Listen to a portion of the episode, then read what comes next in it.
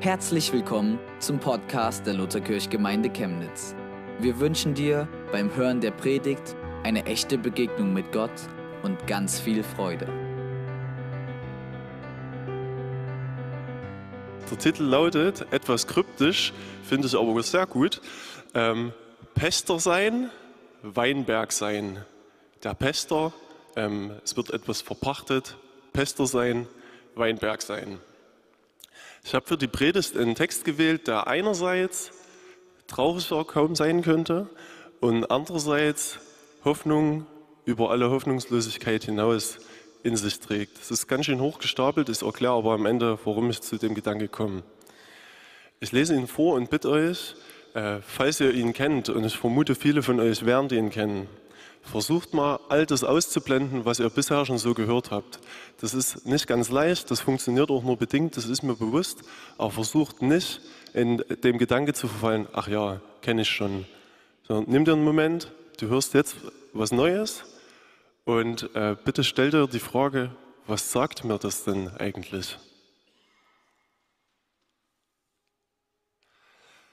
Dann wandte sich Jesus mit einem Gleichnis an sie. Er sagte, ein Mann legte einen Weinberg an, machte einen Zaun darum, baute eine Weinpresse und errichtete einen Wachturm. Dann verpachtete er den Weinberg und verreiste. Zur gegebenen Zeit schickte er einen Boten zu den Pestern, um seinen Anteil am Ertrag des Weinbergs abholen zu lassen. Die Pester aber verprügelten den Boden und ließen ihn unverrichteter Dinge abziehen. Der Besitzer schickte einen zweiten, dem schlugen sie den Kopf blutig und behandelten ihn auf die schimpflichste Weise. Da schickte er einen weiteren Boten, den brachten sie sogar um. Und so machten sie es noch mit vielen anderen, die er schickte. Die einen wurden misshandelt, die anderen umgebracht. Schließlich blieb ihm nur noch sein eigener Sohn, dem seine ganze Liebe galt. Den schickte er zu den Pestern, weil er sich sagte, vor meinem Sohn werden sie Respekt haben. Aber die Pester sagten zueinander, das ist der Erbe, wir bringen ihn um. Dann gehört seine Erbschaft, der Weinberg, uns. So töteten sie ihn und warfen die Leiche aus dem Weinberg hinaus. Was wird nun der Besitzer des Weinbergs tun? Er wird selbst kommen, die Pester und den Weinberg anderen anvertrauen. Die Pester töten und den Weinberg anderen anvertrauen. Ihr kennt ja wohl die Stelle in den Heiligen Schriften, wo es heißt, der Stein, den die Bauleute als wertlos weggeworfen haben, ist zum Eckstein geworden. Der Herr hat dieses Wunder vollbracht und wir haben es gesehen. Die führenden Priester, die Gesetzeslehrer, und die Ratsältesten hätten Jesus gerne festgenommen, denn sie merkten, dass das Gleichnis auf sie gemünzt war. Aber sie hatten Angst vor der Menge. Sie ließen ihn unbehelligt und gingen weg. Ich lasse einen kurzen Moment der Stille und bitte euch, geht der Frage mal nach, was hat mir das denn zu sagen? Wo betrifft mich denn dieser Text? Dich? Wo betrifft es der denn?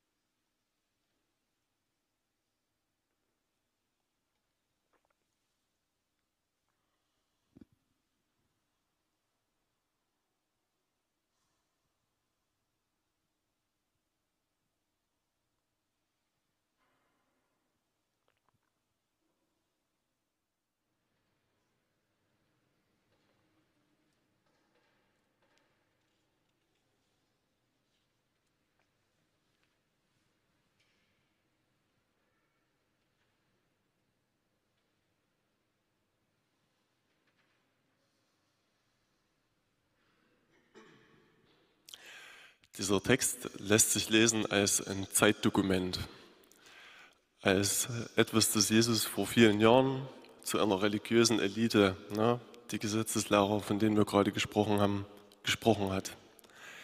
Die Situation, in der sich Jesus selber befand, war ja wahnsinnig heikel. Ne? So die führenden Köpfe aus seinem damaligen Umfeld, die hatten Jesus gefressen, das steht außer Frage. Die suchten nach Gründen, um ihren Wunsch, ihn umzubringen, äh, um den in die Tat umzusetzen. Und Jesus wusste das. Und was er tut, ist, er hält ihnen den Spiegel vor. Er beschreibt sie als die, die sich das unter den Nagel reißen, was ihnen nicht gehört. Er beschreibt sie als die, die alle Warnrufe Gottes ignorieren, wegprügeln, um in unserem Bild zu sprechen, schlagen, töten, egal wen Gott schickt. Und ich bin immer wieder ganz angerührt ähm, davon, wie stark Jesus dafür das einstehen kann, was er für absolut richtig hält. Ähm, das, was er ausdrückt, ist ja, ich weiche keinen Millimeter vor euch zurück. Ich vertrete das, was ich für wahr halte. Ich knicke nicht vor euch ein, auch wenn ihr die Macht habt, mich ans Messer zu liefern. Das, was ihr tut, ist falsch und dabei bleibe ich. Das drückt Jesus aus. Die Frage ist, was tun sie denn Falsches? Naja, erstmal, sie sprechen im Namen Gottes. Ne? Menschen richtig und falsch. Sie sprechen Menschen zu, du bist sündig, du bist nicht. Du bist richtig, du bist falsch. Und damit sorgen sie dafür, dass Menschen zur Überzeugung gelangen, es darf so vor Gott nicht sein. So wie ich bin, darf ich nicht sein. Und das Allerschlimmste ist wohl, dass sie äh, solche Sachen auch Menschen gegenüber aussprechen, die an ihrer Situation überhaupt nichts ändern können. Ich denke an eine Frau, von der wenige Kapitel vorher berichtet wird, dass sie seit Jahren an Blutungen leidet und dadurch immer als unrein galt. Immer. Ich denke an Aussätzliche, die Jesus geheilt hat und so weiter und so weiter. Könnt ihr ergänzen, was euch gerade so einfällt. Und bitte versucht mal, ähm, euch einen Moment hineinzuversetzen, um zu verstehen, wie ausweglos die Situation mancher Menschen da gewesen ist. Ähm, stell dir vor, du leidest an was, worauf du keinen Einfluss hast. Stell dir vor, du bist gefangen in einem System, aus dem du vielleicht gerne ausbrechen würdest, aber du nicht kannst. Aus dem du nicht raus kannst. Und dann sprechen dir führende Köpfe, Menschen, auf die du guckst, auf deren Wort du was gibst, äh, denen du vielleicht sogar zutraust, zu wissen, was vor Gott richtig ist und was nicht, die sprechen dir dann zu, du bist aber falsch. Das ist verkehrt, das darf nicht sein. Auch wenn du daran nichts ändern kannst. Es ist verkehrt und es bleibt. Spring mal gedanklich da rein in die Situation.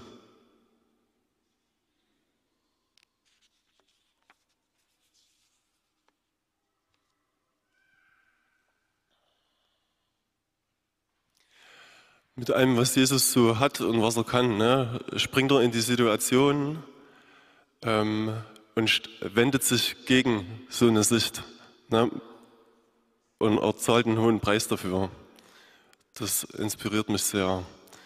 Ähm, damit soll es mir fürs Erste genügen, den Text als ein Zeitdokument zu sehen. Ich weiß, es gäbe noch viel zu sagen und noch viel zu bedenken. Äh, ich möchte gerne einen Sprung machen äh, ins Heute, noch mehr zu uns. Ich möchte den Text mal aus einer ganz anderen Perspektive äh, mit euch betrachten, verstehen. Und zwar unter dem Obertitel ähm, Pächter sein. Ja, Pächter sein. Jesus spricht ja von einem Weinberg, den Gott angelegt hat. Ne? Jeder Mensch, du, ich, ja alle, die hier sitzt, wir haben, äh, so, wir haben was von so einem Weinberg. Sonst hätte Jesus auch dieses Gleichnis nicht aufgegriffen. Ähm, jeder von uns ist von Gott ins Leben gerufen und ist darauf angelegt, sich zu entfalten, zu erblühen, ähm, zur Fülle zu kommen und sich zu entwickeln, ne? so wie das Früchte von einem Weinberg ja in der Regel auch tun. Und keiner von uns, ich nicht, du nicht, äh, versorgt sich dabei nur selbst. Von klein auf sind wir angewiesen auf Pester um ein Bild zu sprechen. Ne? Menschen, die uns begleiten, Eltern, Pflegeeltern, ähm, vielleicht Betreuer, Freunde, äh, Bekannte, Lehrer, äh, Politiker, Vorgesetzte, vielleicht Pfarrer, irgendwelche Geistlichen. Ja, unser Leben ist ja geprägt von Menschen, die uns irgendwie begleiten. Und niemand von uns, auch niemand von uns ist immer nur Weinberg. Äh, jeder von uns wird ja mehr und mehr selber zu einem Pester für andere. Ich spreche im Bild. Ne? Was ist denn jetzt das große Dilemma so in dem Gleichnis? Und äh, ich meine, nicht nur in dem Gleichnis, auch in unserer Welt, auch bei uns heute. Ähm, das von Gott geschaffene, so der Weinberg im Bild gesprochen, du und ich im übertragenen Sinn, wird gehegt und gepflegt. Wozu? Oft, nicht immer. Ich polarisiere ein bisschen. Ich weiß, das ist zu einfach. Ähm, wozu? Nicht um deiner selbst willen. Nicht um deiner selbst willen, um zu erblühen, so wie es von Gott gedacht ist, so ein prachtvoller Weinberg zu werden, äh, sondern geprägt ganz oft von irgendwelchen Eigeninteressen anderer. Ich bringe mal ein paar konkrete Beispiele und versteht mich nicht falsch. Ich weiß, ich vereinfache. Ne? Die Welt ist nicht nur schwarz und die ist nicht nur weiß. Ein paar Beispiele. Besuchen Schülerinnen tatsächlich unsere Schulen, damit sie sich entfalten können und zu dem werden können, was Gott sich für sie gedacht hat? Oder ist es am Ende nee, oft doch so, dass sie eigentlich in die Schule gehen, damit sie sich am Ende mit größtmöglicher Wahrscheinlichkeit in unser System irgendwie einfügen können. Da kann es einen großen Unterschied geben. Dürfen Kinder tatsächlich ihren eigenen Interessen nachgehen oder sind sie oft nicht doch dazu da, um irgendwie Bedürfnisse der Eltern zu befriedigen? Oder ein letztes Beispiel, kann ich als erwachsener Mensch sagen, so möchte ich nicht leben, so möchte ich nicht leben, ich möchte vielleicht so leben, ohne fürchten zu müssen, von ganz vielen in der Gesellschaft abgestempelt zu werden. Dass Menschen dann vielleicht auf mich herabblicken. Könnt ihr euch innerlich gerade selber eine Antwort geben?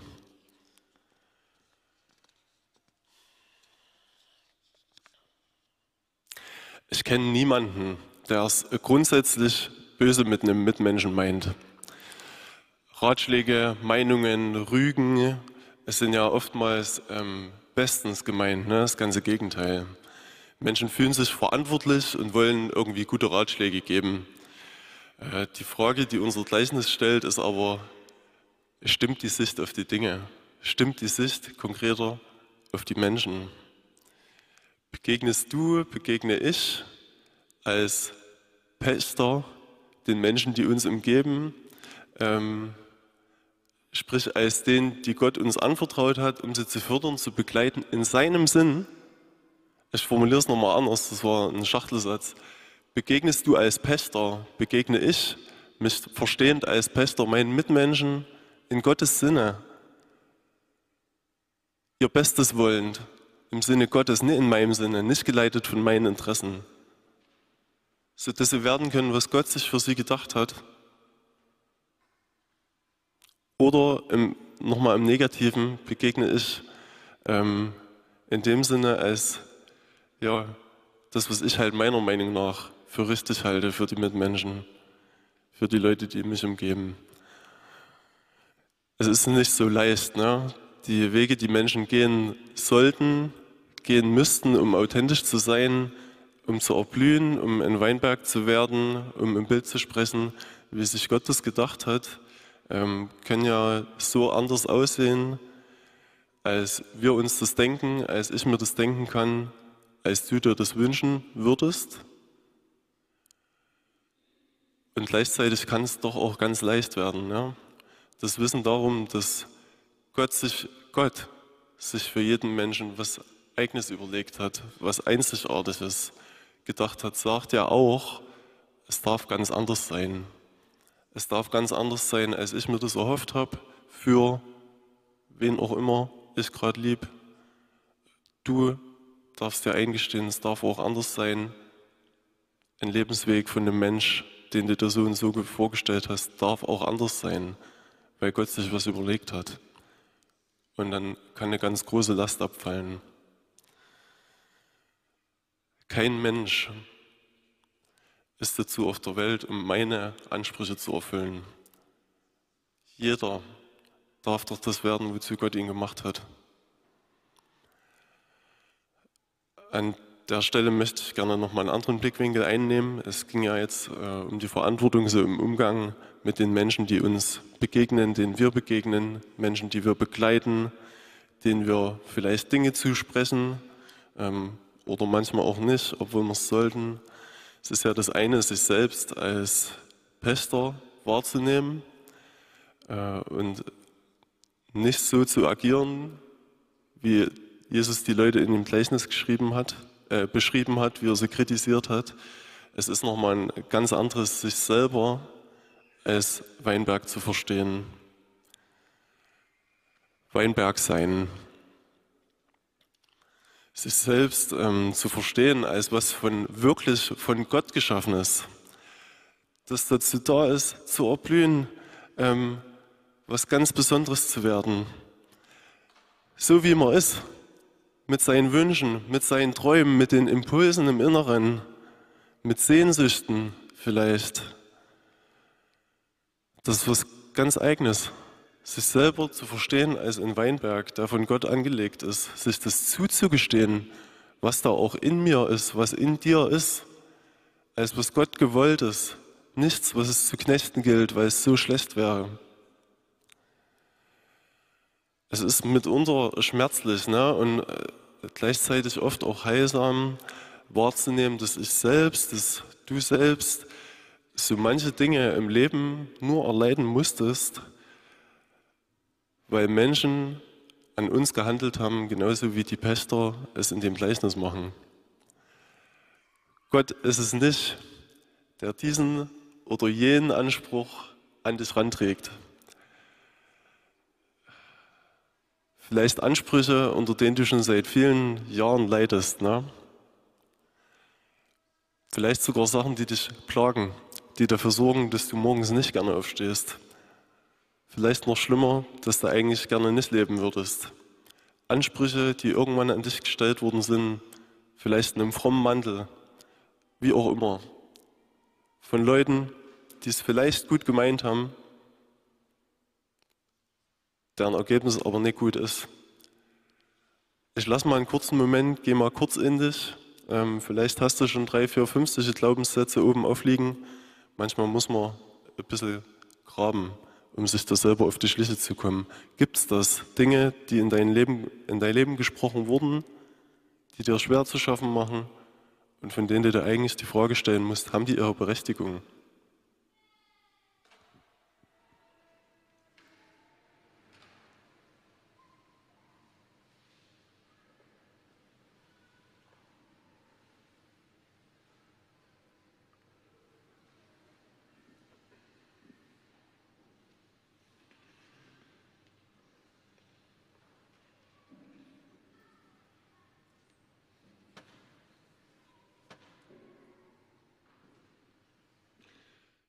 Dinge dürfen gehen, wenn sie keine Berechtigung haben, da zu sein. Es bleibt noch was aus dem Gleichnis, das es zu betrachten gilt. Jene, die Gott schickt, um nach dem Weinberg zu sehen, die Boten Gottes. Ja, wer sind denn diejenigen in unserer Zeit, die Gott so sendet und die dann verprügelt, ähm, getötet, wie auch immer, abziehen müssen? Ich meine zweierlei. Ich denke, einerseits sind es Menschen, die ermutigen zu hinterfragen, was ist denn wirklich im Sinne Gottes?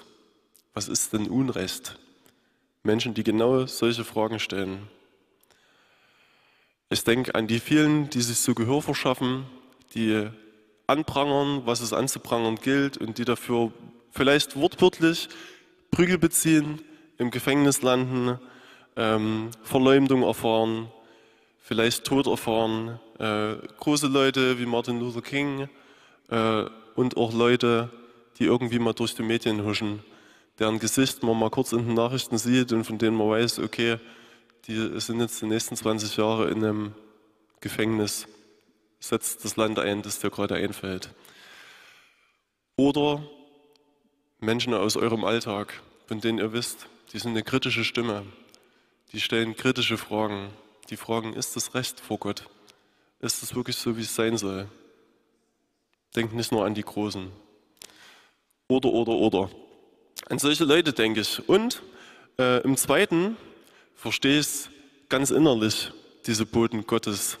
So jene, die Gott schickt, das sind Gedanken, Impulse in mir selbst.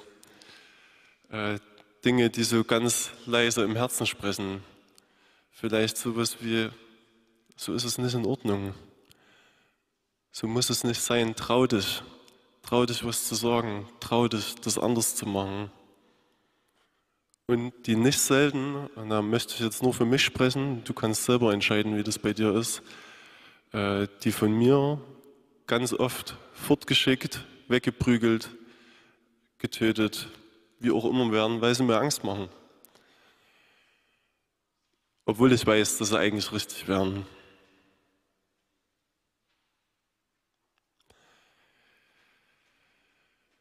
Ich bin eingestiegen mit folgendem Satz. Ich habe für die Predigt den Text gewählt, der einerseits trauriger kaum sein könnte und andererseits Hoffnung über alle Hoffnungslosigkeit hinaus in sich trägt. Traurig, weil das, was von Gott her unserem Leben oft am besten täte, das ist, was Menschen häufig verdrängen, weil es so ganz anders ist als das, was uns oft umgibt. Und hoffnungsvoll über alle Hoffnungslosigkeit hinaus, weil der Mensch, von dem dieses Gleichnis stammt, im Angesicht von Tod, von Todesgefahr, ruhig und zuversichtlich davon sprechen kann, dass es bei Gott auch im Tod überhaupt nichts zu verlieren gibt, dass da nichts verloren geht, dass Liebe so unendlich viel stärker ist und dass Gott jeden noch so kleinen, mutigen Schritt sieht, zu würdigen weiß. Und letztlich, das ist das Entscheidende für mich, dass es sich für mich als wahr erwiesen hat dass ich 2000 Jahre später hier stehen kann und erfüllt bin von Hoffnung, weil dieser Mann getan hat, was er getan hat. Ich möchte schließen mit einer Bitte an euch. Ähm, ich habe viel erzählt, alles schön und gut. Am Ende ist das, was zählt, aber das, was bleibt. Ne? Ihr könnt jetzt hier weggehen und dann habt ihr halt eine Stunde oder eine halbe Mal nette Sachen gehört und erinnert euch im Nachhinein vielleicht noch an meinen äh, Schmatzen vor Aufregung. Ähm, ich hoffe, es bleibt ein bisschen mehr. Und um euch das leicht zu machen, möchte ich dich bitten, dir eine konkrete Sache für die nächste Woche vorzunehmen. Für eine Konsequenz, die du aus dem Bibeltext, vielleicht aus meiner Auslegung, vielleicht aber auch aus den Impulsen, die du dir ganz am Anfang, die dir da selber gekommen sind, ziehst. Und ähm, mach das gerne ganz frei. Wenn dir das leicht fällt und du denkst, okay, da habe ich gleich was im Kopf, dann alles in Ordnung, nimm dir das vor. Ich weiß, manchen fällt es ein bisschen schwerer. Und für den Fall, dass das so ist, werde ich jetzt drei Fragen vorlesen und du kannst dir, wenn du möchtest, davon eine rauspicken. Und genau, ähm, wir blenden die Fragen vorne ein. Ich lasse danach einfach noch ein, zwei, drei, vier Minuten, damit ihr in euch gehen könnt und sozusagen eine Konsequenz aus dem Gehörten ziehen könnt. Ja, praktisch. Drei Fragen. In welcher Beziehung möchtest du deine Rolle gerne korrigieren? Weg vom Pester sein, wie es im Gleichnis beschrieben wurde, hin zu einem Pester im Sinne Jesu. Zweite Frage. Welchen an dich erhobenen Anspruch möchtest du gerne fallen lassen und stattdessen deinen eigenen Weg finden? Vielleicht auch äußeren Stimmen zum Trotz. Und dritte Frage, welchen Boden Gottes, sei es die Stimme eines Menschen oder ein Gedanke, ein Impuls, den du Gott zuschreibst, möchtest du in Zukunft wohlwollend empfangen, anstatt ihn davon zu prügeln? Das ist es. Wir lassen noch einen Moment der Stille. Danke euch. Amen.